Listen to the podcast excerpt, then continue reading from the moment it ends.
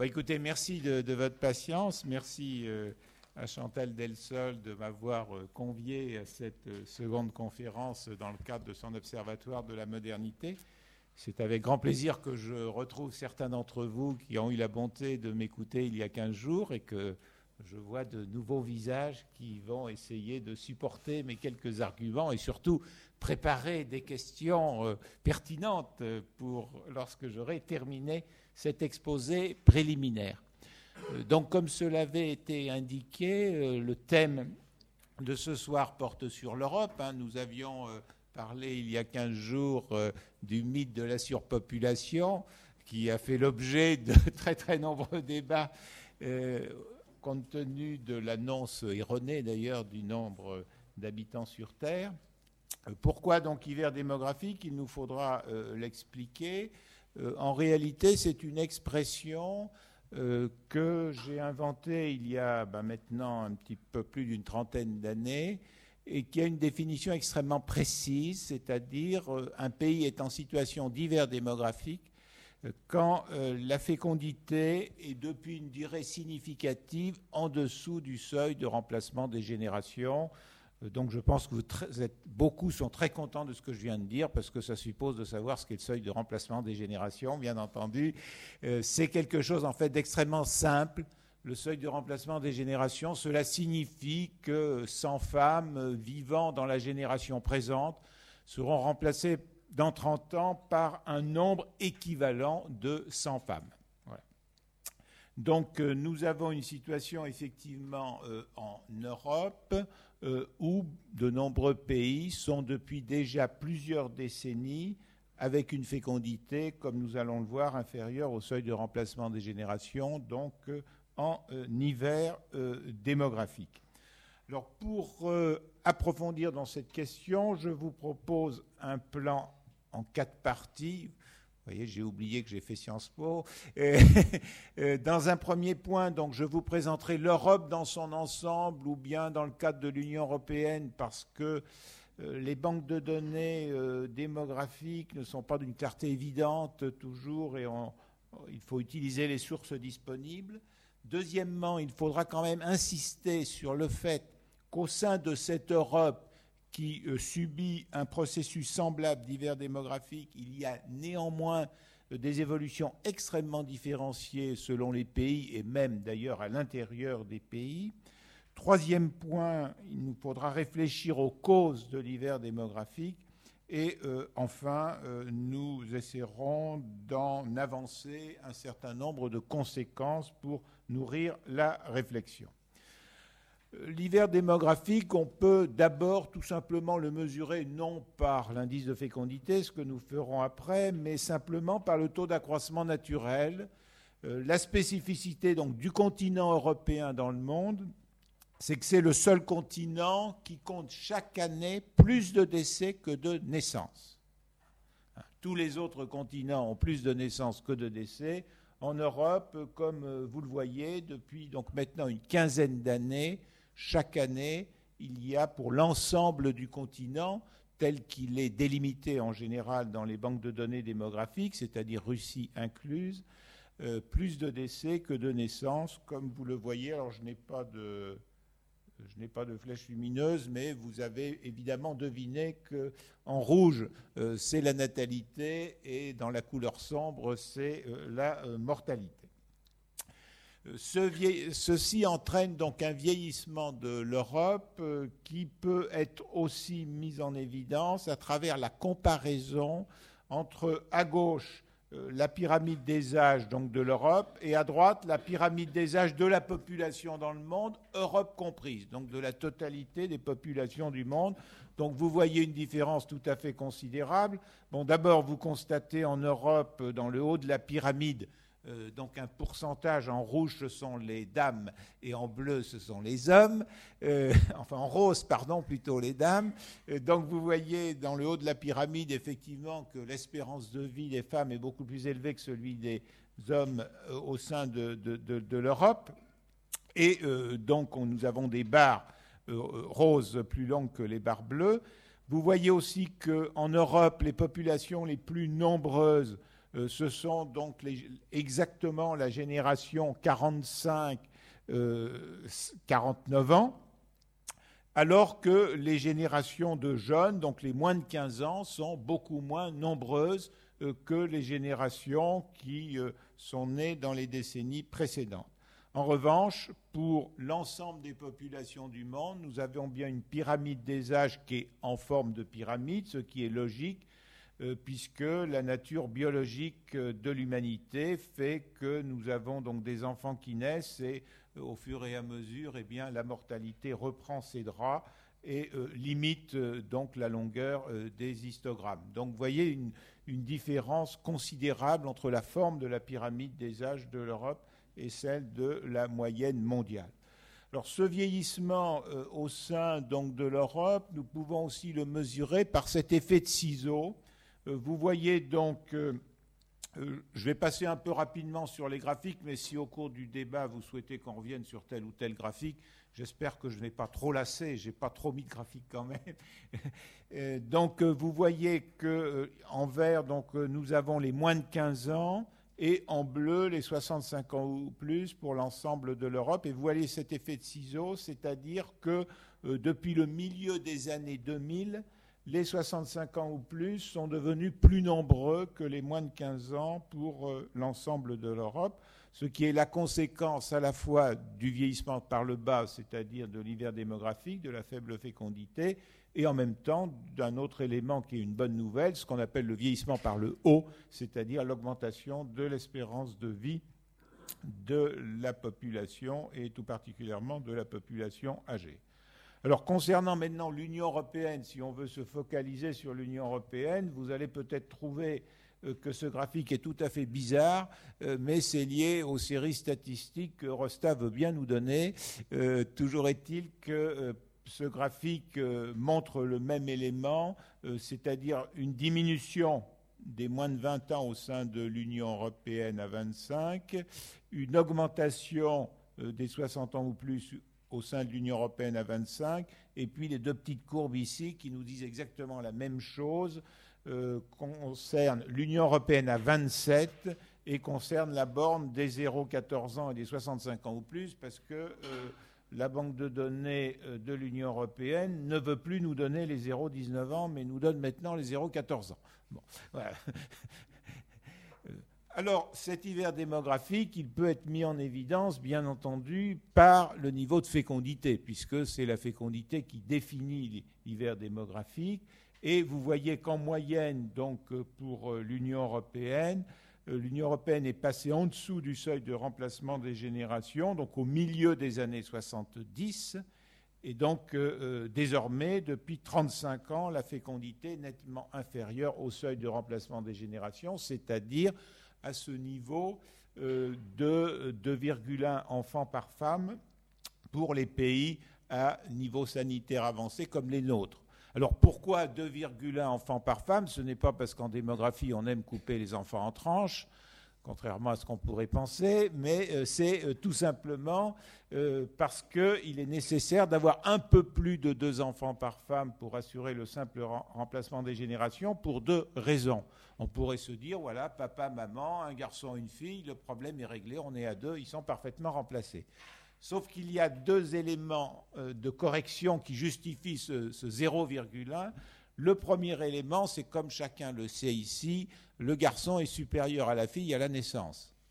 Comme il n'y a pas de fenêtre ici, on ne va pas me jeter par la fenêtre, donc je peux le dire avec euh, d'autant plus d'assurance, c'est-à-dire qu'il naît 105 garçons pour 100 filles à la naissance. Or, comme vous le savez, les garçons ont un rôle assez limité euh, dans la gestation des bébés, et euh, donc, il est nécessaire de fabriquer, si je peux me permettre, un peu plus de filles que deux pour arriver au seuil de remplacement des générations.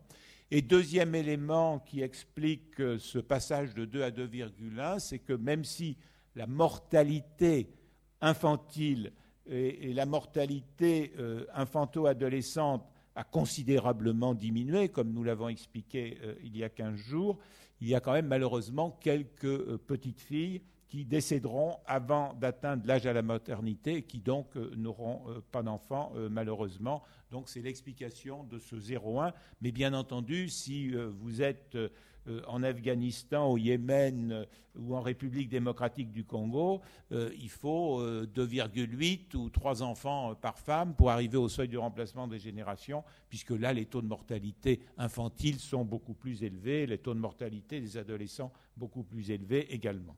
Donc toujours est-il que même si, comme vous le constatez, il y a eu en moyenne pour l'Union européenne à 27 une légère remontée de la fécondité euh, ces euh, dernières années.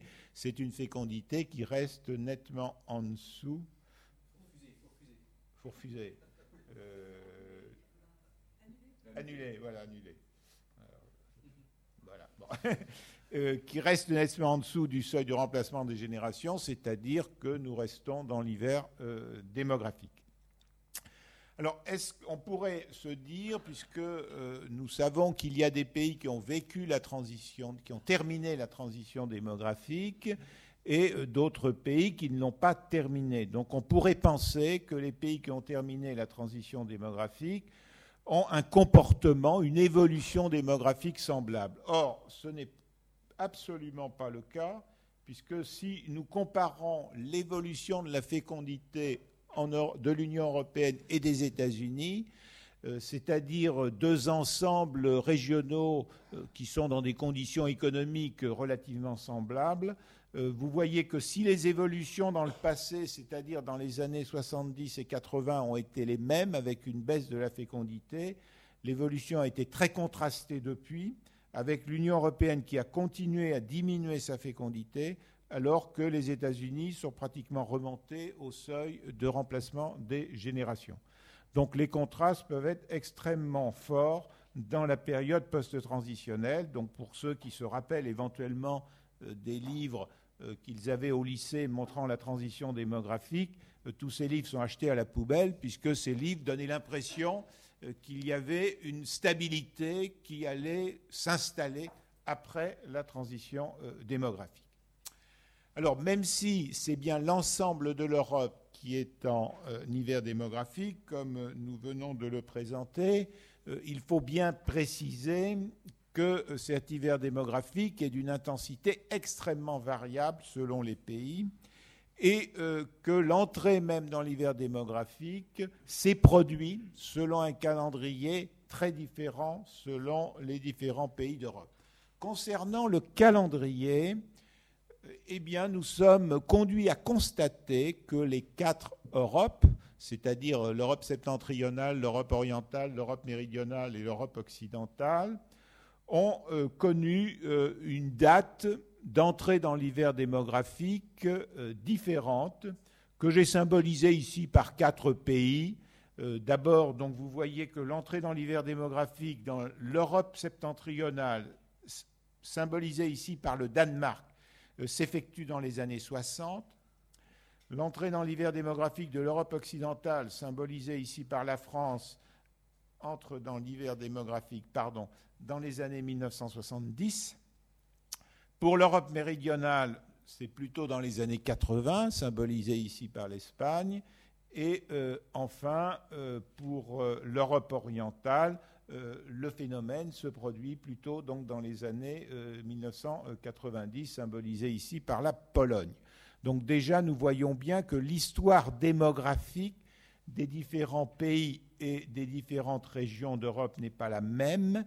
Et en même temps, vous voyez que les niveaux de fécondité atteints euh, à l'heure où nous parlons sont également relativement différents, avec des niveaux plus élevés en France et au Danemark et beaucoup plus bas en Espagne et en Pologne, avec parfois des variations spécifiques à tel et tel pays. Par exemple, vous voyez ce point vert avec une remontée de la fécondité en Espagne en 2008, qui a correspondu à la période où l'Espagne a connu une très forte immigration, à la fois immigration euh, de personnes venant d'Amérique andine et immigration de personnes venant du, Maroc, qui s'est traduit par une remontée de la fécondité euh, en Espagne. Mais compte tenu que la crise est arrivée, euh, un certain nombre d'immigrants donc, sont repartis euh, dans leur pays d'origine et donc ne sont plus là pour concourir à la, natalité en Espagne. Et donc vous voyez que la fécondité espagnole a été influencée par le rythme migratoire de ce pays. Ces différences donc de fécondité dans les calendriers, nous les constatons aussi à l'intérieur des différents pays.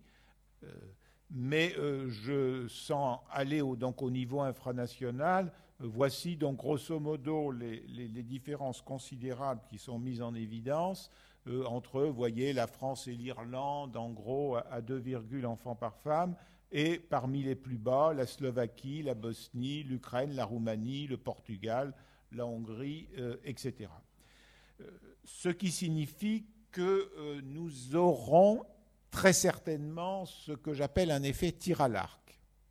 Ce que je veux dire par là, c'est que entre deux pays qui ont un écart même faible de fécondité, si cet écart perdure pendant un certain nombre d'années, le résultat final produit un écart extrêmement important. Pour les champions, évidemment, de tir à l'arc que vous êtes, quand vous tirez à l'arc, je sais que vous tapez dans le mille. Mais moi qui suis moins dé que vous, je m'écarte un tout petit peu et hop, ma flèche passe complètement à côté de la cible. Donc c'est exactement la même chose, si vous voulez, en démographie. Euh, si vous avez un petit écart, bon, mettons, si vous voulez, le 1,6 enfants par femme de l'Albanie et le excusez-moi, et le 1,8 enfants par femme du Danemark, ça peut paraître un petit écart, mais si ce petit écart perdure pendant deux décennies, le résultat au bout de décennies sera un écart très important en matière de population, euh, comme euh, nous le verrons d'ailleurs tout à l'heure à travers un certain nombre de euh, projections. Alors, nous pouvons donc désormais en venir aux causes en espérant que je ne vous ai pas lassé avec une foultitude de chiffres jusqu'à présent et donc essayer de comprendre les raisons explicatives de la baisse de la fécondité en Europe. Bien entendu, euh, il y a euh, beaucoup d'explications qui peuvent être avancées en euh, considérant des aspects sociaux, culturels, des aspects d'évolution des mentalités, mais ma préoccupation, c'est plutôt ce soir d'expliquer la dynamique démographique telle qu'elle a pu opérer et euh, telle qu'elle permet de comprendre cette baisse de la fécondité euh, qui, par exemple, en France, donc, euh, est très rapide dans les années 1970. Il faut pour cela se rappeler donc quelle était la situation des années 1950-1960 ou auparavant, où la fécondité était dans un contexte totalement différent de la période actuelle. En effet, euh, la fécondité était un événement qui se produisait euh, de façon euh, plus ou moins aléatoire et pas nécessairement programmée. Hein, lorsque, au début des années 1960, on conduisait des études dans les maternités en interrogeant des mamans qui venaient d'accoucher. Et on leur demandait, bon, vous venez d'avoir un bébé, est-ce que ce bébé, vous l'avez souhaité? 55% des mamans disaient bah, ce bébé, je l'ai souhaité à ce moment-là. Et 45% des mamans disaient bah, je ne l'ai pas vraiment euh, souhaité à ce moment-là, je n'avais pas vraiment prévu qu'il arrive, euh, mais il est là et j'en suis très heureuse. Voilà. Et euh, donc, comme disait Alfred Sauvy, on ne faisait pas la différence entre les bébés programmés et ceux qui ne l'étaient pas, mais les conditions de la fécondité faisaient que la naissance était un événement qui d'une part d'aléas euh, qui n'étaient pas nécessairement euh, prévisibles euh, par les couples. La révolution de la fécondité, c'est la diffusion de techniques de contraception, puis ensuite d'avortement, qui ont concerné l'ensemble de la population. C'est-à-dire que la fécondité a changé de nature dans la mesure où le recours généralisé aux outils de contraception signifie que le couple, la grande majorité des couples, sont en situation de contre-acception. Je dis bien contre, trait d'union, acception de l'enfant, puisque compte tenu donc des couples qui utilisent des moyens de contraception, quel que soit d'ailleurs ce moyen de contraception, la relation normale qu'ils peuvent avoir ne se traduit pas par la naissance d'un enfant. Et donc, pour que l'enfant naisse, il faut qu'il s'inscrive dans un projet qui est programmé à l'avance et qui doit s'inscrire de façon durable. Pourquoi doit-il être programmé à l'avance? Parce que si euh, euh, la partie féminine utilise par exemple le stérilet, euh, le médecin va dire Ah ben oui, mais je vous enlève votre stérilet, mais attendez un petit peu que tout ça se remette en place avant de faire en sorte d'avoir l'enfant que votre couple souhaite avoir. Et il en de, de même pour la pilule contraceptive. Et ensuite, Compte tenu de législations donc, qui ont légalisé l'avortement, il faut encore qu'après la fécondation, euh, il y ait le maintien du projet. Donc c'est un projet qui s'inscrit euh, sur plusieurs semaines, voire plusieurs mois, euh, qui peut conduire à une fécondation. Donc nous sommes dans une situation où nos sociétés ont donné la liberté de contre-acception, c'est-à-dire ont donné au couple, à la fois grâce aux techniques euh, mises en place et diffusées, et en même temps en raison des lois qui ont été votées, puisque euh, la contraception est socialement prise en charge à travers euh, la sécurité sociale et à travers des financements publics. Et en même temps, euh, les politiques familiales n'ont pas été forcément accentuées, et même dans un certain nombre de pays, elles ont été quasiment euh, supprimées, pour faciliter une vraie liberté de choix entre la contraception de l'enfant et l'acception de l'enfant. Et donc, aujourd'hui, dans beaucoup de pays d'Europe, il n'y a pas cette liberté de choix dans le nombre d'enfants, euh, dans la mesure où euh, les politiques euh, familiales ne permettent pas cette liberté. Je ne vous ai pas apporté un autre graphique que j'ai réalisé sur cette question, où l'on voit très bien la corrélation entre les politiques familiales des différents pays d'Europe et leur niveau de fécondité. Hein, autrement dit, dans les pays d'Europe qui ont les moins mauvaises ou les meilleures politiques familiales, c'est là où la fécondité est la plus élevée et dans les pays d'Europe qui n'ont pratiquement pas de politique familiale, notamment les pays d'Europe méridionale, eh c'est là que la fécondité est la plus faible. Donc c'est en démographie, si vous voulez, c'est ce mécanisme de changement de nature de la fécondité qui explique que l'on est passé d'une situation où une petite majorité, donc 55% des enfants, euh, étaient des enfants euh, programmés, je dirais, au moment où ils sont nés, à une situation où la très grande majorité euh, des enfants sont des enfants qui ne peuvent naître que s'ils s'inscrivent dans un projet fait par le couple, dans un projet qui s'inscrit dans la durée, donc euh, euh, sans qu'on ait de chiffres, l'ordre de grandeur, c'est 95% des naissances qui, sont des naissances prévues, et ceci est en particulièrement bien connu dans l'éducation nationale euh, compte tenu euh, des rythmes des saisons.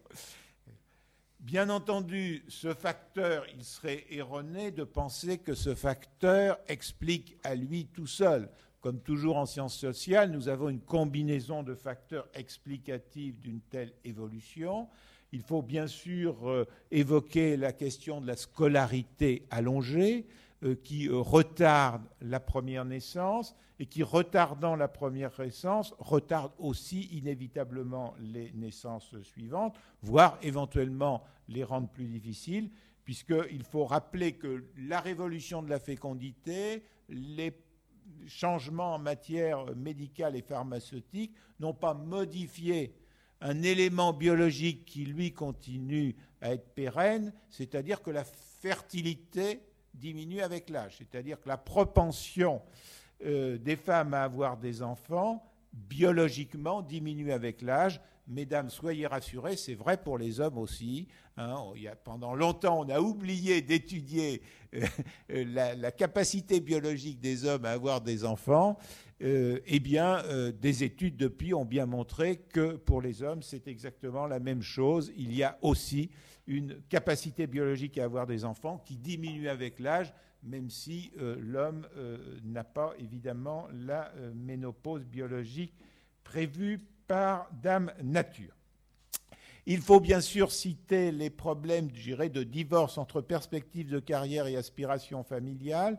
Alors c'est un divorce dont le niveau est extrêmement différent selon les pays. C'est un divorce qui est beaucoup plus faible en France, euh, compte tenu donc d'un certain nombre de réglementations qui facilitent cette conciliation vie professionnelle, vie familiale, compte tenu aussi de l'importance euh, euh, de la place de l'école maternelle. C'est un divorce qui, compte tenu des mentalités et aussi des insuffisances politiques, est beaucoup plus élevé en Allemagne, en Italie ou en Espagne.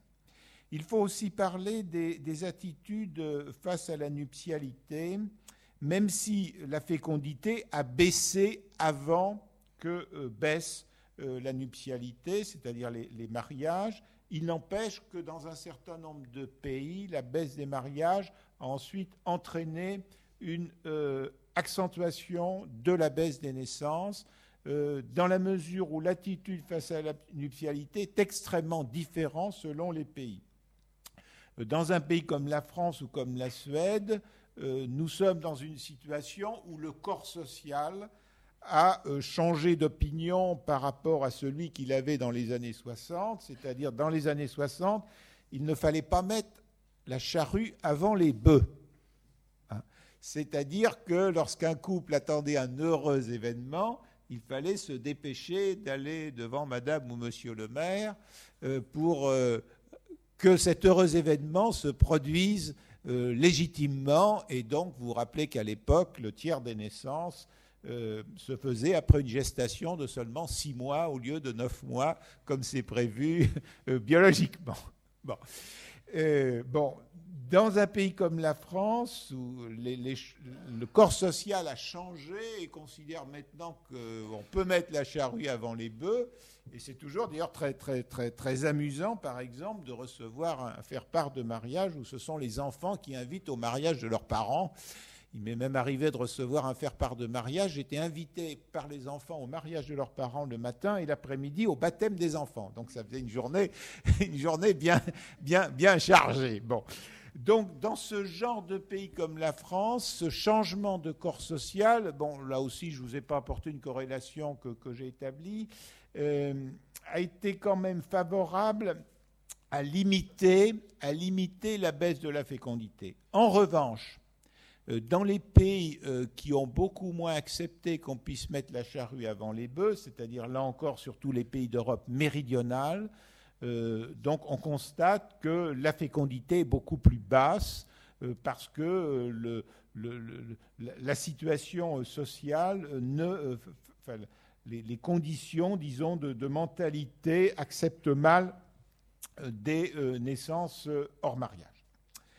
Et bien sûr, je n'y reviendrai pas, la question des politiques familiales, puisque finalement, je l'ai présenté tout à l'heure. Peut-être je voudrais quand même insister sur un point euh, qui est important euh, parce que euh, lorsqu'on parle de la question de la conciliation vie professionnelle et vie familiale, on nous explique souvent que le problème c'est qu'avant les femmes ne travaillaient pas, c'est-à-dire au XIXe siècle elles ne travaillaient pas, dans la première moitié du XXe siècle elles ne travaillaient pas non plus, et que c'est parce qu'elles se sont mises à travailler qu'elles auraient du mal maintenant à concilier la vie professionnelle et la vie familiale. Bon, ce raisonnement est totalement erroné, c'est-à-dire que, bien entendu, les femmes ont toujours travaillé. Hein. Le changement qui est intervenu, c'est que si je prends la situation au XIXe siècle, les recensements du XIXe siècle sont d'ailleurs extrêmement amusants, parce que euh, nous avons beaucoup de femmes qui finalement travaillent à la ferme ou tiennent le commerce de leur mari ou euh, euh, travaillent comme commis artisans de leur mari qui se déclarent euh, sans profession parce qu'en même temps elles élèvent leurs enfants. donc la situation qui a véritablement changé, c'est qu'au XIXe siècle, le, lieu de travail et le domicile étaient très souvent le même. Hein. Hein. À la fois, la femme travaillait à la ferme et en même temps, elle éduquait ses enfants qui étaient à la ferme. En même temps, elle tenait un commerce tout en éduquant ses enfants parce qu'elle habitait au-dessus du commerce ou juste à côté.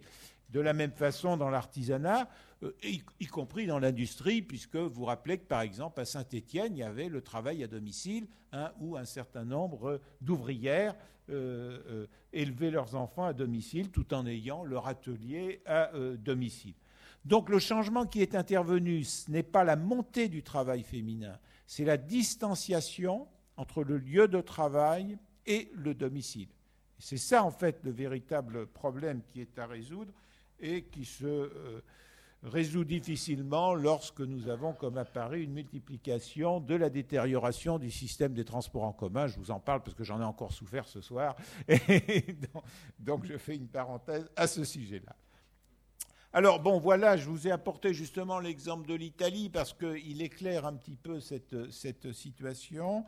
Euh, donc avec une baisse des mariages extrêmement euh, importante.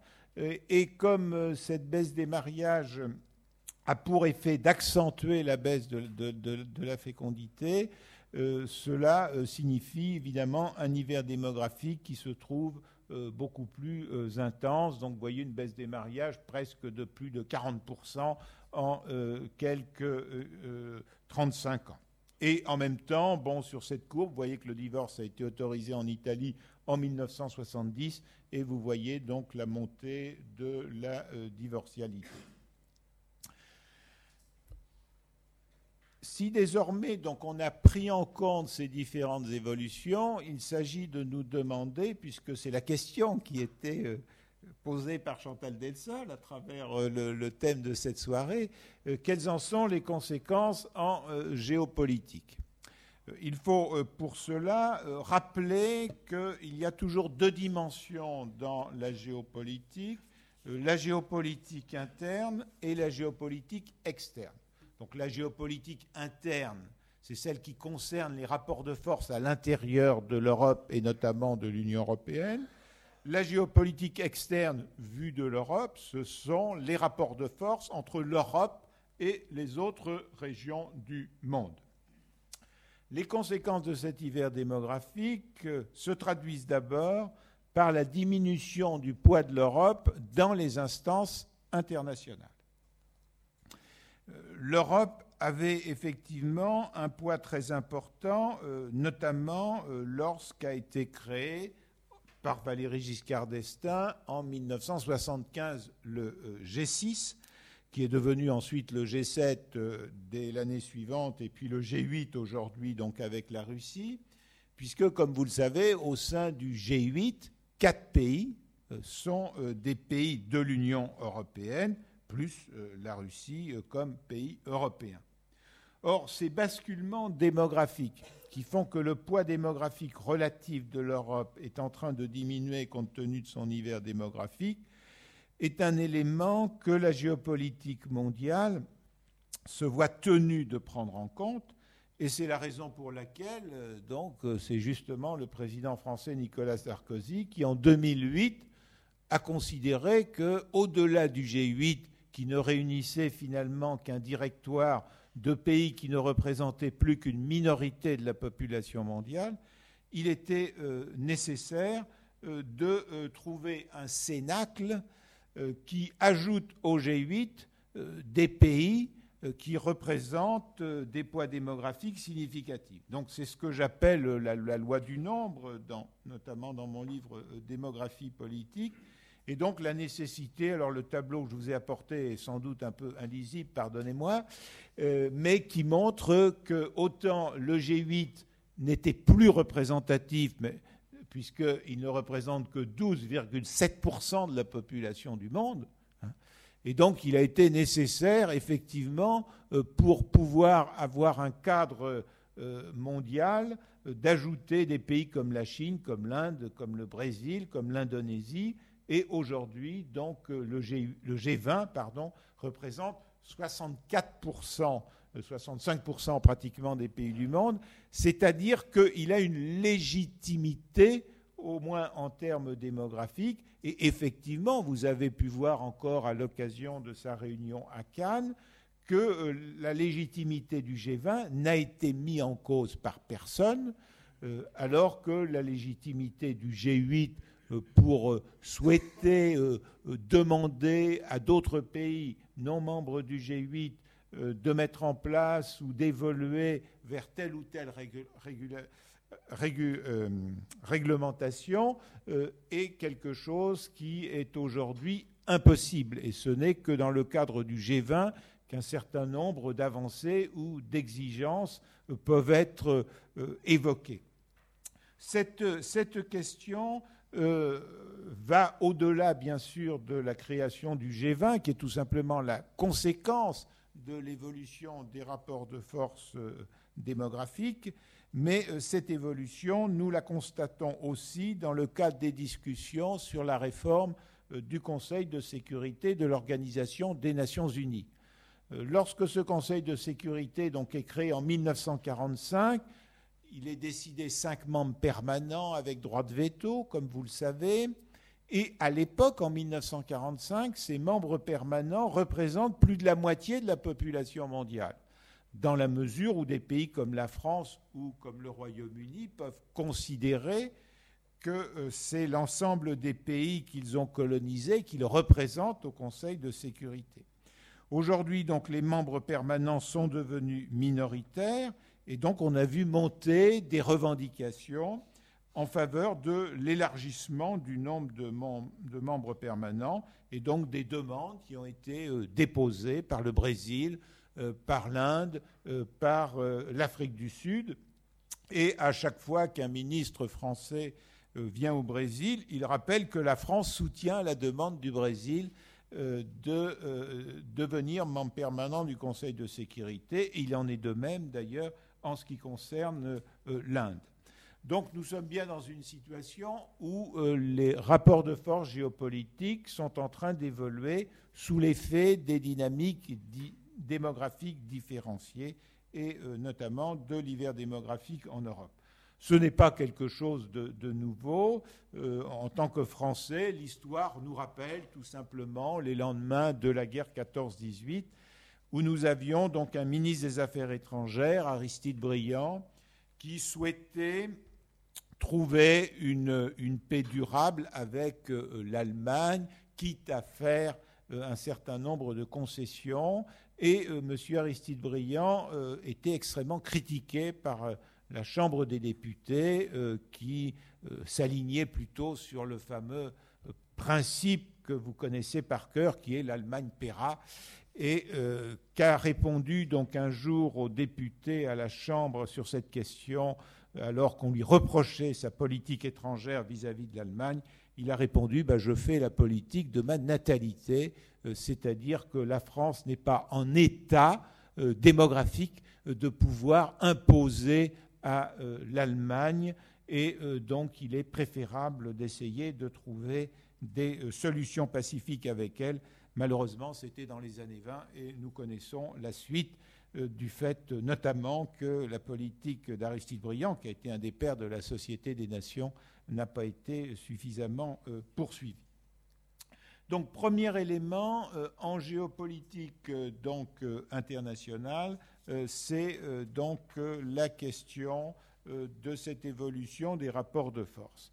Alors face à ces rapports de force, on pourrait se dire, mais il y a une solution très simple que l'Union européenne a d'ailleurs mis en place ces dernières années. elle consiste à effectuer des élargissements qui augmentent le poids de l'Union européenne. Et effectivement, lorsque l'on regarde les populations du monde, nous avons deux pays milliardaires, la Chine et l'Inde. Ensuite, nous avons l'Union européenne, 500 millions d'habitants, et ensuite les États-Unis, 310 millions d'habitants.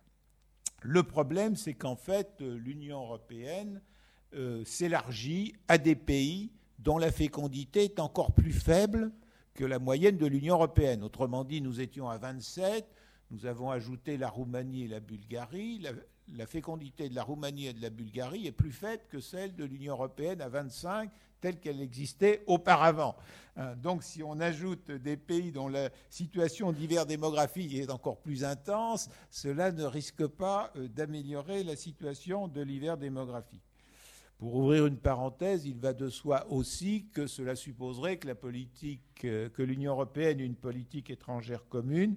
on n'a pas eu l'impression ces dernières années que ce soit le cas, ni dans l'affaire d'Irak, ni dans l'affaire du Kosovo, ni dans l'affaire de la Libye, ni encore ces dernières semaines dans la question de la Palestine et de son entrée à euh, l'UNESCO.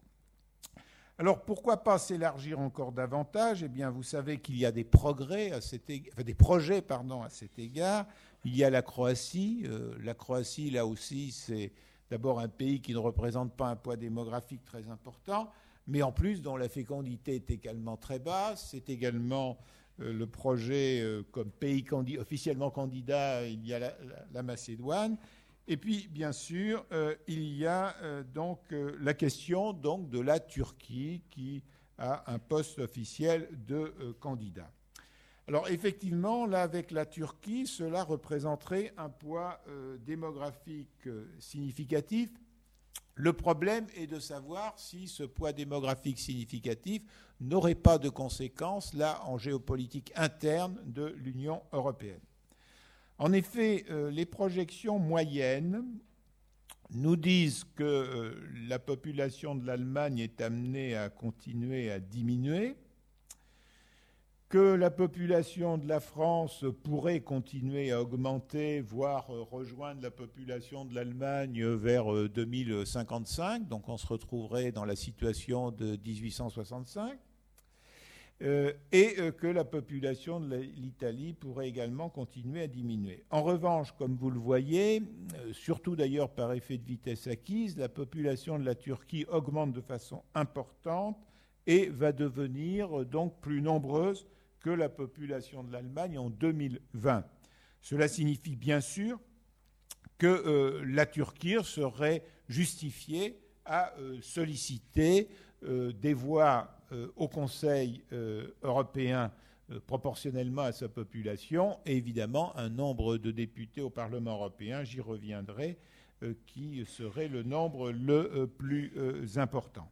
Donc est-ce que cet apport d'un pays de cette importance ne risque pas euh, d'entraîner euh, des changements d'équilibre significatifs au sein de l'Union européenne qui sont susceptibles non de la stabiliser, mais de rendre encore plus difficile sa capacité à avoir une géopolitique commune. Un autre élément géopolitique à citer est tout simplement la question des moyens géopolitiques.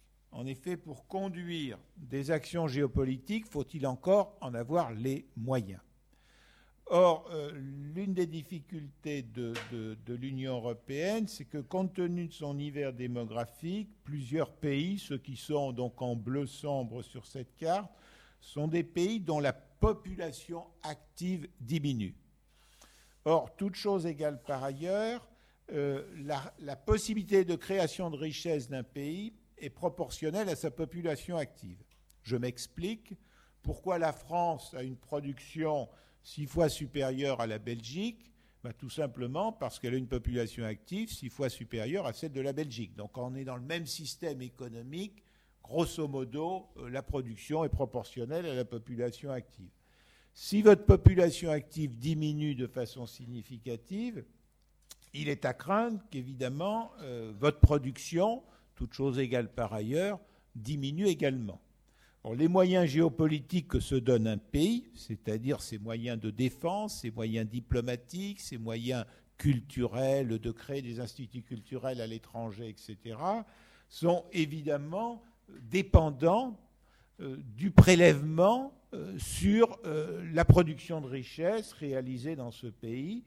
Et donc si cette production de richesse stagne ou diminue, ces prélèvements euh, risquent de dégager euh, des sommes moindres.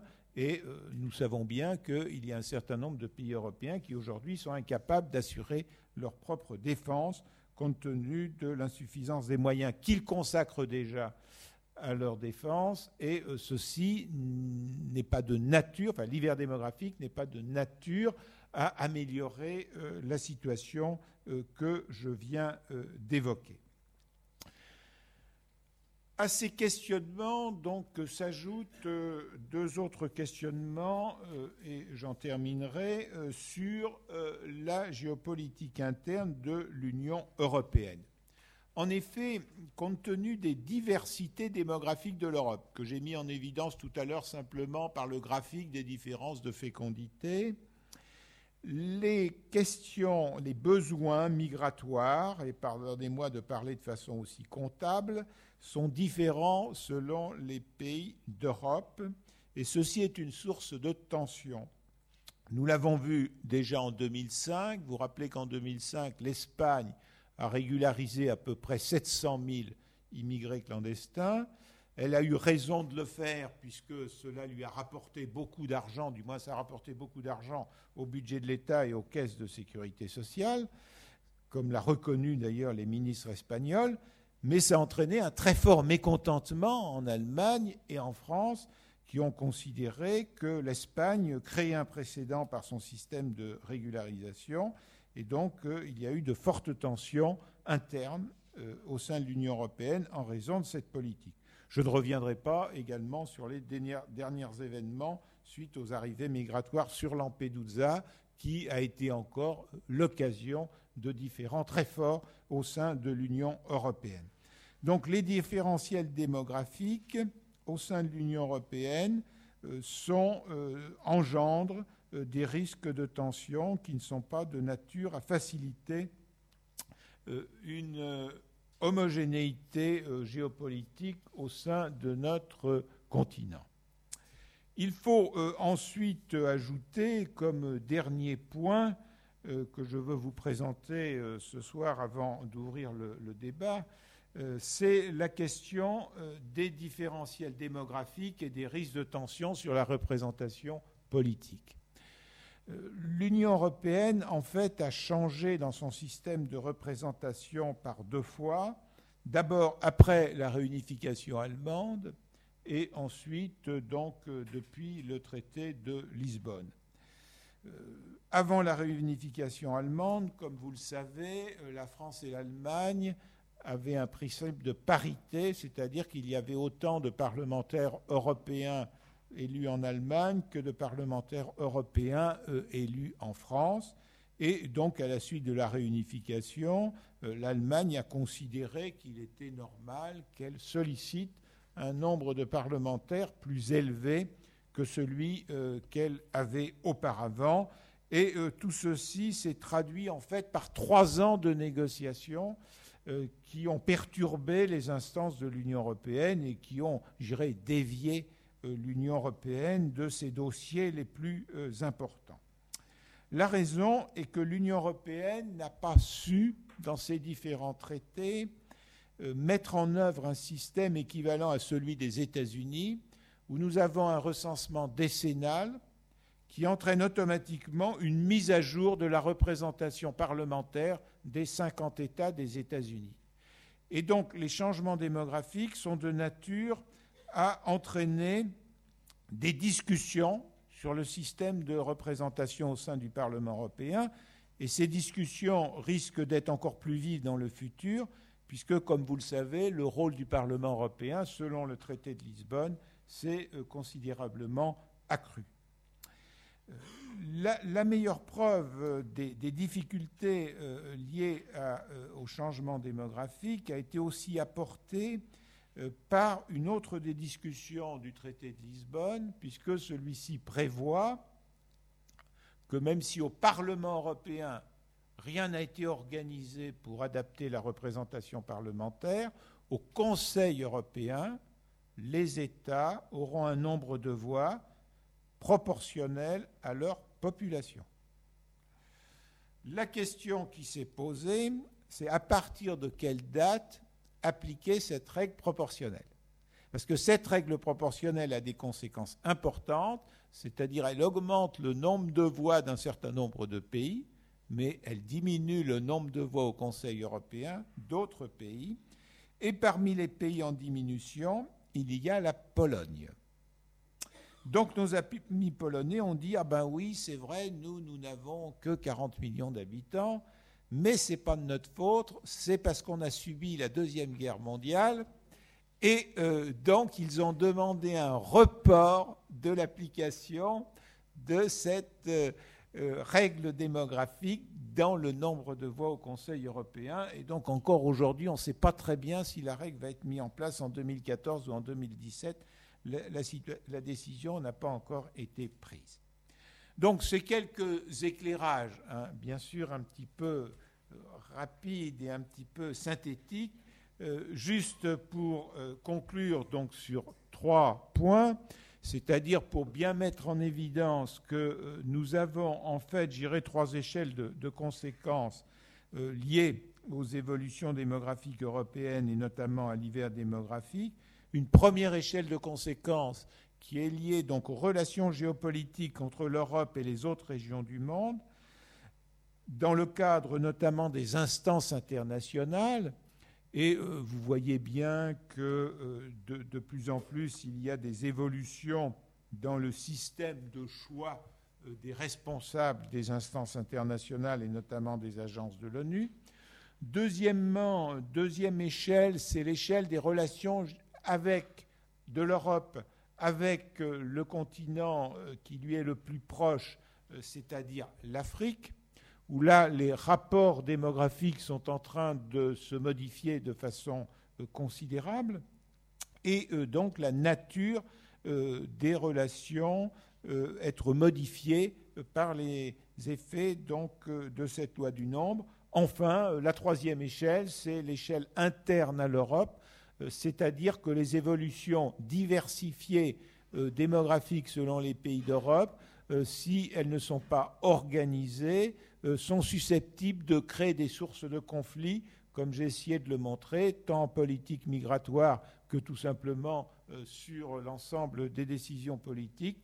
Et donc c'est la raison pour laquelle euh, on ne peut ignorer l'importance des évolutions démographiques pour comprendre les changements géopolitiques en Europe et dans les relations de l'Europe avec le monde.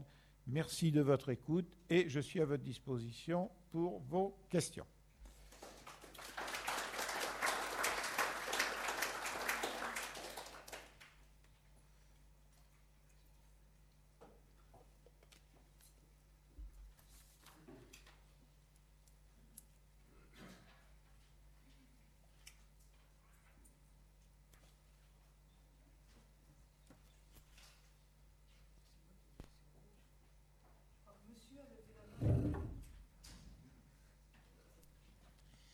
Monsieur le professeur Paul Arnaud, je vous ai écouté avec admiration. Vous n'avez pas, mais vous n'avez pas abordé la question de la démographie allemande. Vous avez un peu parlé de la démographie italienne. Euh, je voudrais vous demander qu'est-ce que vous en pensez de cette démographie? Il y a le syndrome euh, de la mère courage.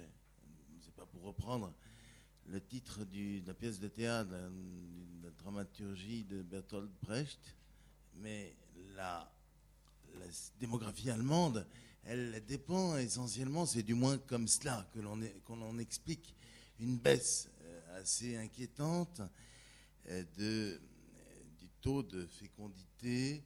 On l'explique par la volonté de la mère euh, de suivre elle-même l'éducation de son enfant soit là, et non pas qu'elle, à côté de lui, et non pas qu'elle le confie à une nurse ou à un jardin ou à, une structure euh, publique, collective. Alors, est-ce qu'ils vont sortir, d'après vous, de, cet hiver démographique? C'est une question de mentalité euh, qui ne se retrouve pas toujours. On, oppose souvent la situation démographique à ce niveau de la France et de l'Allemagne. Est-ce que pour vous, c'est quelque chose d'irréversible ou est-ce que nos, amis allemands vont, soudain connaître un, boom, une bombe démographique? Merci de, votre question. Bon, j'ai remis quand même euh, la courbe de l'Allemagne, euh, qui est donc en vert euh, sur, sur ce, ce document. Donc, c'est la projection moyenne. Donc, il faut préciser que l'Allemagne enregistre plus de décès que de naissances depuis presque 20 ans maintenant, chaque année. Hein. Et l'une des raisons, comme vous l'avez très bien dit, c'est sa faible fécondité. Alors comment expliquer euh, la faible fécondité de l'Allemagne, même si vous avez un petit peu déjà répondu, et je vous en remercie dans votre questionnement euh, Il y a euh, d'abord un élément à prendre en considération, c'est l'héritage politique de l'Allemagne. Il faut toujours se rappeler que l'Allemagne qui porte au pouvoir Hitler, c'est-à-dire qui donne un nombre de voix significatif au Parti national-socialiste, est une Allemagne vieillissante. C'est une vieille Allemagne qui a voté Hitler. Et euh, Hitler, euh, compte tenu de son idéologie, euh, souhaite effectivement davantage d'Ariens et donc a un discours extrêmement nataliste. Il en est résulté que pendant plusieurs décennies, euh, il était quasiment impossible de parler de politique familiale en Allemagne parce que ça donnait l'impression qu'on se référait aux fourreurs, la même chose pour euh, l'Espagne et euh, l'Italie. Donc on, a une très très grosse difficulté en Allemagne à cet égard qui est de parvenir à ce qu'on puisse tout simplement parler normalement de politique familiale en dépassant euh, ce risque historique d'être accusé d'avoir un point de vue hitlérien. Deuxième élément, l'Allemagne a une grosse différence avec la France, c'est que l'Allemagne a été beaucoup plus influencée que la France par, je dirais, la mentalité malthusienne du refus d'enfants. Et donc, une des raisons de la différence de fécondité entre la France et l'Allemagne, c'est qu'en Allemagne, vous avez un pourcentage de femmes sans enfants extrêmement élevé. Alors que la France est un pays où il est considéré que dans la vie euh, normale d'une femme, qu'elle ait un enfant, c'est quelque chose, euh, je dirais, d'assez logique.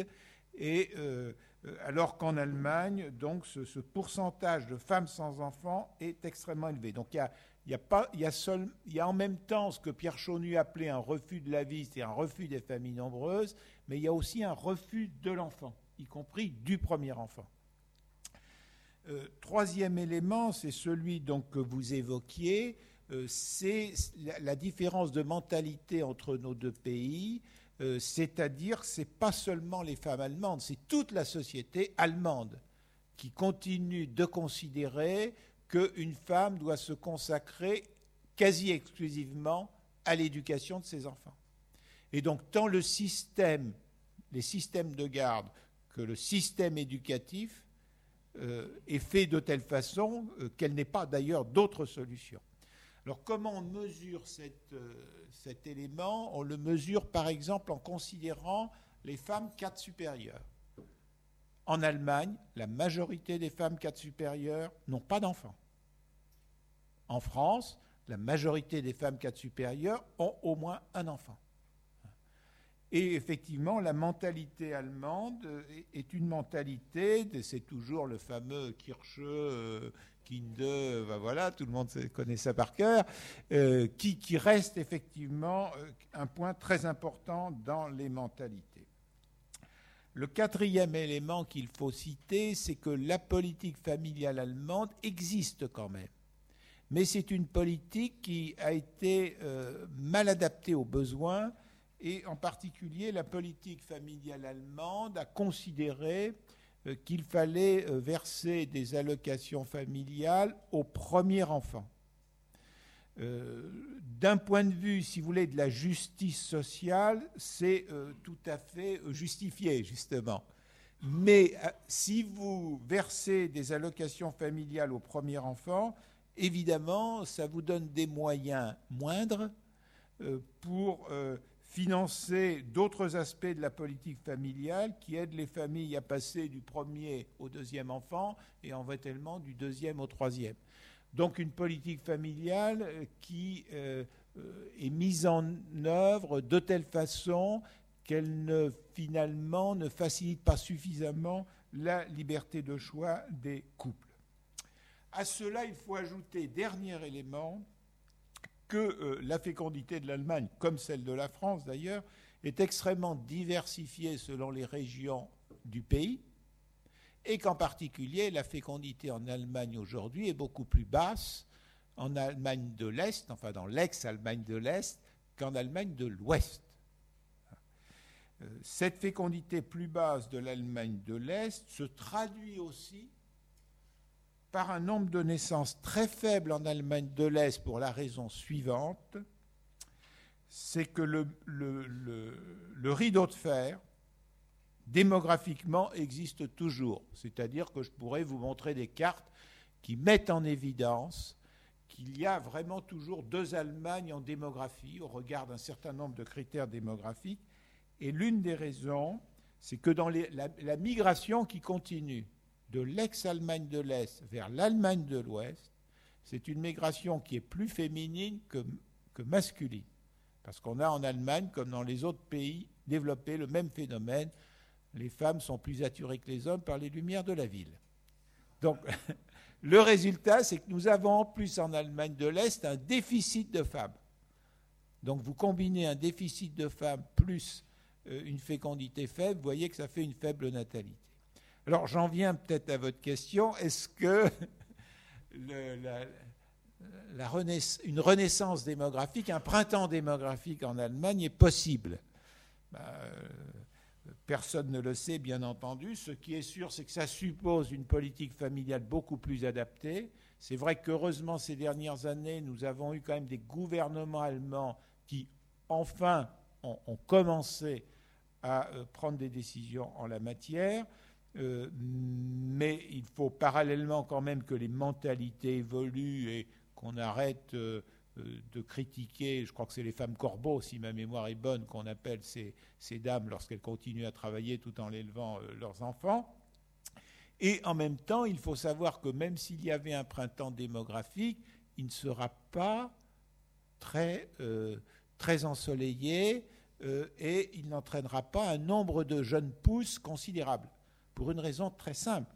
C'est-à-dire que même si l'Allemagne double sa fécondité, donc on est à 1,4 enfants par femme, mettons qu'on passe à 2,8 enfants par femme, cette fécondité, et pardonnez-moi l'aspect technique de ce que je vais dire, et bien sûr vous reposerez une question si ce n'est pas clair, donc vous doublez votre fécondité, mais l'Allemagne, si elle double sa fécondité, euh, cette fécondité concernera un nombre de femmes en âge de féconder qui lui est en train de diminuer. Donc ça n'entraînera pas un doublement des naissances. Donc euh, on, est dans un système, si vous voulez, qui est un système implosif.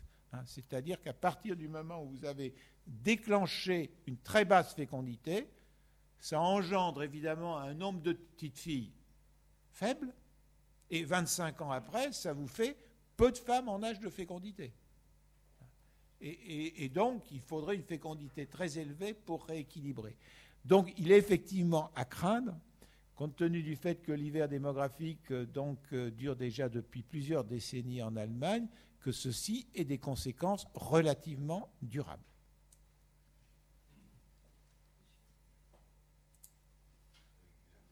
Une question qu'on a dû vous poser bien souvent.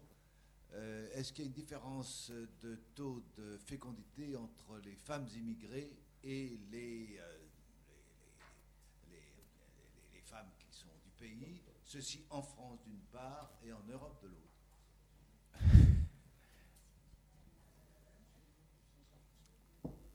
Alors effectivement, donc, on a des instruments de mesure qui ne sont quand même pas parfaits pour euh, répondre à votre question. Dans le discours euh, qui, existe parfois dans notre pays du politiquement correct, n'est-ce pas Il y avait parfois une tendance à nier la différence que vous évoquez. Alors, il y a une réponse très simple à cette différence. Je, je n'ai pas là, mais je l'ai l'ai publié dans la revue Population à venir il n'y a pas très, très longtemps. Donc j'ai publié la carte des différences de fécondité selon les départements français. Euh, quels sont les départements français où la fécondité est la plus élevée? Pour l'outre-mer, c'est la Guyane. Pour les départements d'outre-mer, c'est la Guyane, c'est-à-dire le département qui reçoit le plus d'immigration. Et pour la métropole, c'est la Seine-Saint-Denis. Bon, voilà. Donc ça, c'est une bonne façon de, répondre, à votre question. Et puis, donc, les chiffres, quand même, mettent en évidence cette, cette différence de fécondité qui a des effets plus importants sur la natalité parce que la composition par âge des personnes, des, immigrants, évidemment beaucoup plus jeune euh, que la composition par âge euh, euh, de la moyenne de la population. Alors, d'où vient ce surcroît de fécondité? Il y a plusieurs quand même raisons possibles. Il y a une raison qui peut être liée à une question tout simplement de mentalité ou à des questions culturelles, mais cela peut aussi être lié tout simplement à des attitudes rationnelles. Hein, c'est-à-dire euh, au fait que, euh, notamment pour des personnes qui sont en situation irrégulière, le fait d'avoir un enfant dans le pays où vous êtes en situation irrégulière donne une probabilité significative de pouvoir être régularisé. Hein, donc ça, c'est un phénomène effectivement que l'on constate en Europe, que l'on constate aux États-Unis également de la même façon. Alors, est-ce que, euh, quand je parle de l'immigration, néanmoins, il faut quand même distinguer euh, les différents types d'immigration, c'est-à-dire euh, la fécondité des immigrants venus du Portugal n'est pas la même que celle des immigrantes venues du Mali. Alors, ce qui est intéressant aussi de noter, c'est que parfois on peut avoir des immigrants qui ont en France une fécondité supérieure à la fécondité de leur pays d'origine. Hein, c'est le cas des Tunisiennes, euh, liées notamment au phénomène que je viens euh, d'évoquer euh, tout à l'heure, qui ont en France une fécondité supérieure à la fécondité actuelle de la Tunisie, puisque la Tunisie a quasiment terminé sa transition démographique. Donc c'est évident que sous l'effet de cette fécondité plus élevée d'une partie de la population immigrante, bah, cela modifie la composition de la population.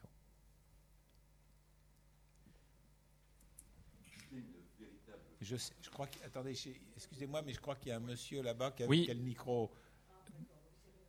Merci. Dans les raisons que vous avez données de l'hiver démographique en Europe, euh, il y en a un certain nombre qui me semble qu'on retrouve également aux États-Unis, euh, la maîtrise de la fécondité, euh, etc. Qu'est-ce qui, malgré tout, explique donc ce différentiel entre les États-Unis qui maintiennent un taux de fécondité de renouvellement des générations et qu'on n'a pas en Europe? Il y a deux, éléments à votre,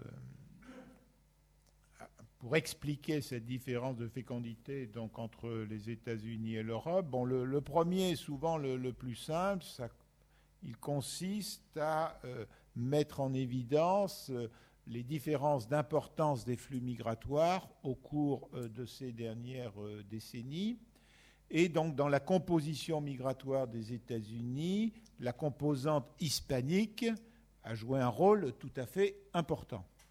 Cette composante hispanique est effectivement celle dont la fécondité est de très loin euh, la plus élevée aux États-Unis, beaucoup plus élevée que, que, les Afro-Américains, puisque c'est comme ça qu'il faut appeler les Noirs maintenant, beaucoup plus élevée que les peuples autochtones, euh, beaucoup plus élevée euh, que la, moyenne nationale également. L'une des raisons étant justement le fait que aux États-Unis, bon, on considère, alors c'est toujours des situations un peu complexes, c'est-à-dire que nationalement aux États-Unis, on a à peu près 12 millions d'immigrés irréguliers. Mais en fait, ce qu'il faut bien comprendre, c'est qu'ils sont irréguliers au sens de la réglementation nationale, mais ils ne sont pas forcément irréguliers dans leur État. Dans leur État, ils peuvent avoir la sécurité sociale, le droit de travailler, euh, le droit de passer le permis de conduire, etc. etc. Donc c'est un jeu un petit peu, peu compliqué. Et euh, donc cette notion d'irrégulier aux États-Unis n'a rien à voir avec la situation en France ou la situation en Espagne qui est encore, différente. Donc on pourrait penser que le rôle des hispaniques est important, euh, ce qui est vrai. Mais euh, il n'empêche que euh, la population, donc qu'on appelait autrefois les, WASP, c'est-à-dire qu'on appelle désormais les blancs non hispaniques, hein, c'est le terme qui est utilisé maintenant, les blancs non hispaniques ont une fécondité de 1,8, 1,9 enfants par femme. Donc vous voyez une fécondité qui est 0,4 euh, enfants par femme supérieure à la moyenne de l'Union européenne. Évidemment, dans, la fécondité de l'Union européenne ici, il y a évidemment la, fécondité de toutes les personnes qui habitent en Europe, hein, qu'elles soient immigrantes ou non. Donc l'autre élément explicatif que l'on peut donner, eh c'est bien sûr euh, la question des mentalités. Hein. Euh, comment on peut essayer de, l'établir? Eh bien, Il suffit de constater que quel est l'État qui a la fécondité la plus élevée aux États-Unis C'est l'Utah, c'est-à-dire euh, l'État qui est dominé, comme vous le savez, dont la majorité de la population sont des Mormons. Hein. Euh, donc, euh, manifestement, jusqu'à présent, euh, les États-Unis sont un pays qui, en moyenne, si vous voulez, a une, une vision peut-être plus optimiste de l'avenir ou une conception de ce que devait être le relais des générations qui a conduit ce pays effectivement à remonter sa fécondité au seuil de remplacement des générations.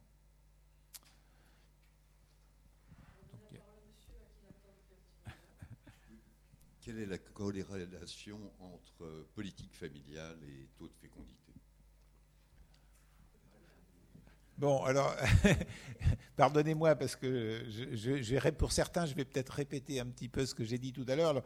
Je vais peut-être sur ma clé USB, mais bon, le, graphique, euh, j'ai fait donc le graphique. La corrélation, elle est, elle est parfaite hein, au sein de l'Union européenne.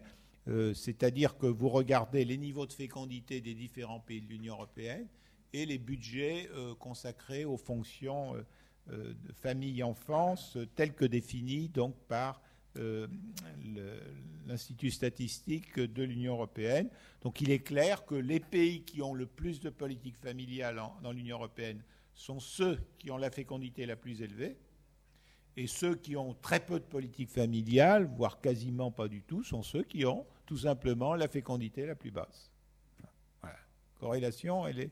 Alors on peut, si vous voulez, on peut, alors quand on regarde en détail dans l'évolution, ça confirme encore plus l'évolution. Bonsoir. J'ai une question toujours relative au flux migratoire.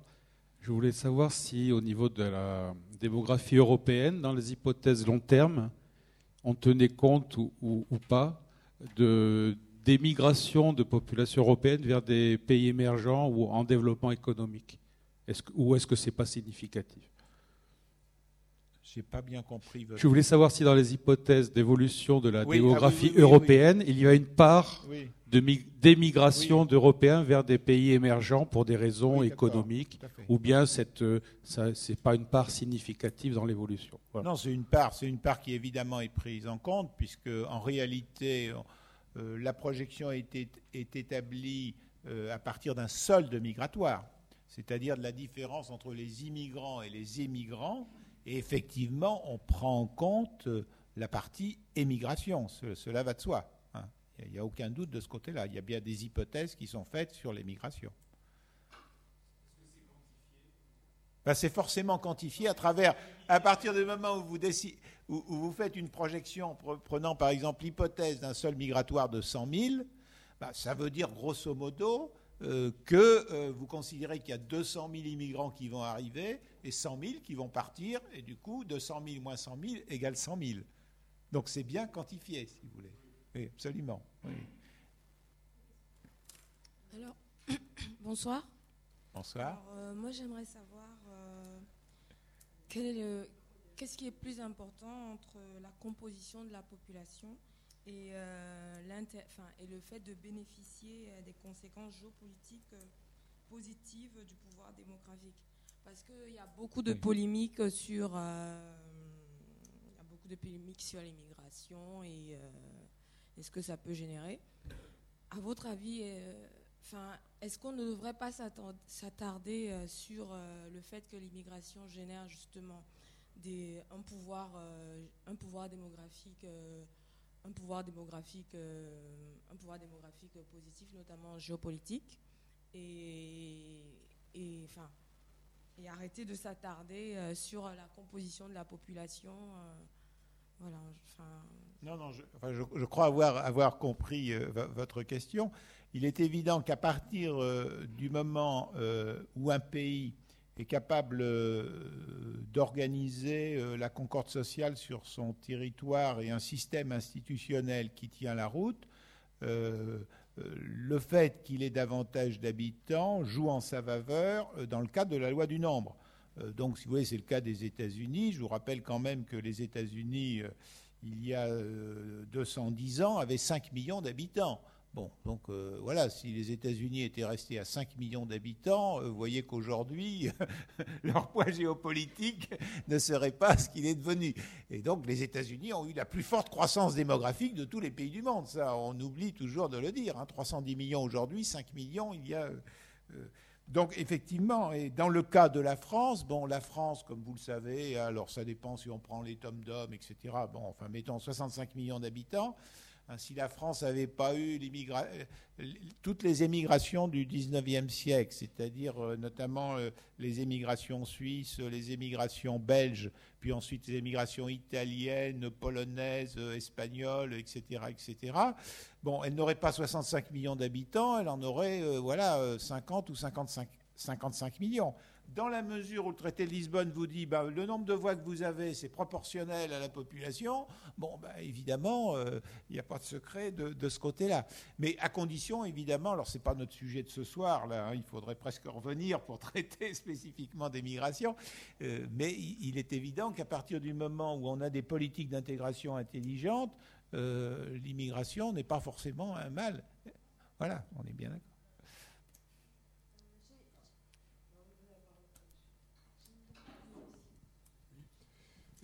On va passer presque à une question politique et pas démographique, mais il semblerait que vous avez dit qu'il y a une corrélation tout à fait évidente entre politique familiale et euh, la fécondité. Est-ce que seuls les démographes connaissent ça et les politiciens ne connaissent pas cette règle? Je, euh, si vous voulez, je, Je parle de la France, bien évidemment. Oui, non, moi je, je, considère, je considère qu'en France, euh, les, les politiciens le savent. Alors bon, euh, les choses évidemment ne sont pas parfaites et euh, parfois donc les hommes politiques ont, des tentations de prélever de l'argent euh, là où il y aura des groupes de pression les moins puissants. Donc c'est vrai qu'il y a eu de temps en temps des tentatives de porter atteinte lourdement à la politique familiale. Je vous rappelle quand même que globalement, la politique familiale française a été mise en place, euh, donc pour simplifier, avec le Code de la famille de 1939, même si c'est un petit peu avant, euh, c'est-à-dire qu'elle a été approuvée euh, par une chambre qui correspondait à celle élue par le Front populaire, qu'elle a été poursuivie donc ensuite par le régime de l'État français, resouhaité par le Conseil national de la résistance, euh, redéveloppé sous la quatrième, sous la cinquième République, et, et par tous les partis politiques. Et pour rappeler deux événements qui montrent quand même que la France est dans une situation politique relativement bonne à cet égard, il faut rappeler d'abord ce qui s'est passé en 1997 et les années précédentes. Euh, Donc euh, nous sommes à la veille euh, du démarrage de l'euro, nos hommes politiques cherchent de l'argent, et tant le, Premier ministre du président de la République, Jacques Chirac, c'est-à-dire M. Juppé, considère qu'il faut mettre les allocations familiales sous conditions de ressources, c'est-à-dire supprimer le caractère général des allocations familiales parce qu'ils cherchent de l'argent pour respecter les normes du pacte de stabilité. Et en même temps, euh, M. Jospin est exactement du même avis. Dissolution de 1997, M. Jospin devient Premier ministre, et donc il applique son programme. Et donc le 1er janvier 1998, le caractère général des allocations familiales est supprimé. Eh bien, cette décision entraîne une levée de boucliers, y compris au sein de la gauche plurielle et du Parti communiste, qui dit mais les allocations familiales, ça fait partie du contrat social entre les Français, c'est quelque chose qu'il ne faut pas remettre en cause. Et donc le résultat, c'est que cette mesure de euh, suppression de la généralisation des allocations familiales, du caractère universel, si vous voulez, des allocations familiales, n'a duré que neuf mois. durée symbolique s'il en est, et donc a été levé le 1er octobre 1998. Je prends un autre exemple récemment, et j'essaie d'être court parce que j'ai vu qu'il y avait un certain nombre de questions. Euh, vous savez que l'Union européenne a essayé donc de, nous obliger à revoir la question de la différenciation entre euh, la retraite des femmes et la retraite des hommes. C'est-à-dire que nous, nous avions une réglementation qui quand même prenait en compte le fait que les femmes ont souvent une carrière euh, plus courte et donc il était euh, normal d'essayer de compenser ce caractère court de carrière lié à l'éducation des enfants en améliorant un petit peu la retraite. Donc malheureusement, voilà, la parité bête euh, de la Cour des justices des communautés européennes nous conduisait à revoir cette décision. Ben, vous avez vu, ça c'est tout à fait récent, hein, c'est 2009 si ma mémoire est bonne, vous avez vu que tous les partis politiques ont souhaité qu'on trouve un peu une astuce pour ne pas appliquer à la lettre euh, ce qu'il en était et faire en sorte euh, d'éviter de désavantager, autant que cela se serait fait si on avait appliqué les, décisions de la Cour de justice, euh, les femmes qui ont élevé leurs enfants et qui ont du coup une carrière limitée. Donc je ne suis pas. Alors évidemment, la crise, euh, la, crise de la dette euh, euh, soulève quand même de grosses inquiétudes pour l'avenir. Ça, ça va de soi. Et, c'est vrai qu'il y a effectivement la crainte qu'un gouvernement qui a besoin sans arrêt de ressources aille piocher dans la politique familiale, ce qui serait, à mon sens, une erreur considérable. Euh, vous avez. Euh, vous, avez. Euh, ou bien, alors, Chantal Dessol, si vous voulez, tout le monde pose cette question, ces questions, et moi je réponds globalement. Si vous voulez. Comme vous voulez, hein, comme vous voulez. Courte. Bon, ben, on essaie d'être court, oui. vous, avez corrélé la, production, c'est-à-dire la croissance ou non du PIB, à l'évolution de la population. Est-ce que cette corrélation ne peut pas être euh, nuancée par la structure même du PIB. Je pense notamment à l'Allemagne, dont 30% du PIB est dû à une structure euh, de production industrielle, contre 16% euh, environ en France, comme en Grande-Bretagne d'ailleurs, 10% aux États-Unis environ. Non, non, mais j'ai bien dit ceteris paribus. Hein. Donc voilà, la réponse est claire. je n'ai pas le temps de développer. De, Voilà le micro d'abord. Très, rapidement, une question. D'abord, merci. Ensuite, une question euh, technique. Comment on peut se procurer vos magnifiques slides qui sont très belles mais qu'on ne peut pas voir de loin? Donc, est-ce qu'il est possible de les, recevoir après? Je ne sais pas si c'est ou d'aller les chercher sur un site. Donnez votre courriel. Parce que je pense que c'est pas. Euh, D'accord. Ça ne va pas être très lourd, donc ça doit pouvoir. Et, une question qu'est-ce qui, d'après vous, euh, explique le, renouveau des, des naissances en France depuis 2000, si j'ai bien lu votre graphique? Oui, mais là, on on va plus avoir le temps, là. Je crois vraiment. Je suis désolé, mais. oui, juste une observation, mais on ne l'avait pas cité. Il y a quand même un phénomène qui est très net en France depuis 20 ans, 30 ans. C'est le recul de l'âge de la première maternité. Et ah, euh, qui est passé maintenant plus de 30 ans quand même. Oui, mais c'est quand même. non, on est bien d'accord, mais je crois j'ai quand même parlé de la, la, scolarisation allongée là. Oui, oui, non, on est d'accord, on est d'accord. Bon. Pourquoi des aides familiales dans le PIB, s'il vous plaît Alors écoutez, euh, je suis désolé parce que je n'ai pas mon graphique ici, donc je ne me rappelle pas. C'est quelques pourcents. C'est quelques, alors je ne sais plus, c'est 3, 4% hein, je ne sais plus. Bon, écoutez, ceux qui souhaiteraient recevoir les documents, le mieux, il n'y a qu'à faire circuler un papier vous mettez votre email, mais vous écrivez proprement, s'il vous plaît. Merci, vous mettez quand même votre prénom, votre nom et votre email. Alors, je ne sais pas s'il y a un papier qu'on peut faire circuler. Si quelqu'un a un papier, certainement merci beaucoup. quand même.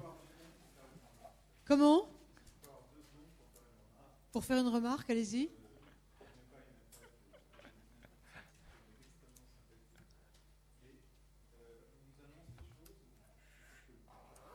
Qu'est-ce qu'on vous a annoncé?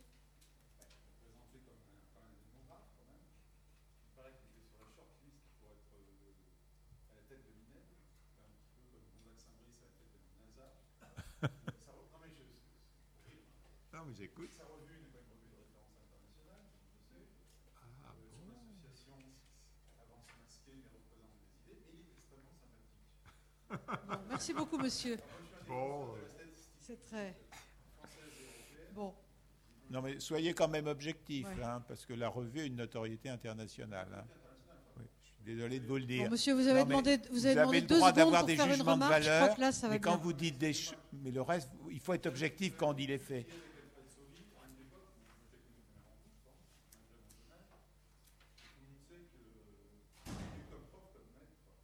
bon, je crois qu'il faut, faut arrêter là. Oui, oui, bien sûr. Bon, monsieur, écoutez, vous avez demandé, deux secondes pour parler. Là, c'est bon. Je pense que vous avez bien fait votre annonce. Donc, je, voudrais simplement, simplement signaler que la prochaine conférence est mercredi 7 décembre sur l'Europe, en panne, sur l'Europe en panne. Donc, ça tombe finalement assez bien. Euh, et puis, euh, dernière annonce, en vous remerciant d'être euh, venu ce soir euh, et en remerciant euh, Gérard-François Dumont pour cette deuxième conférence.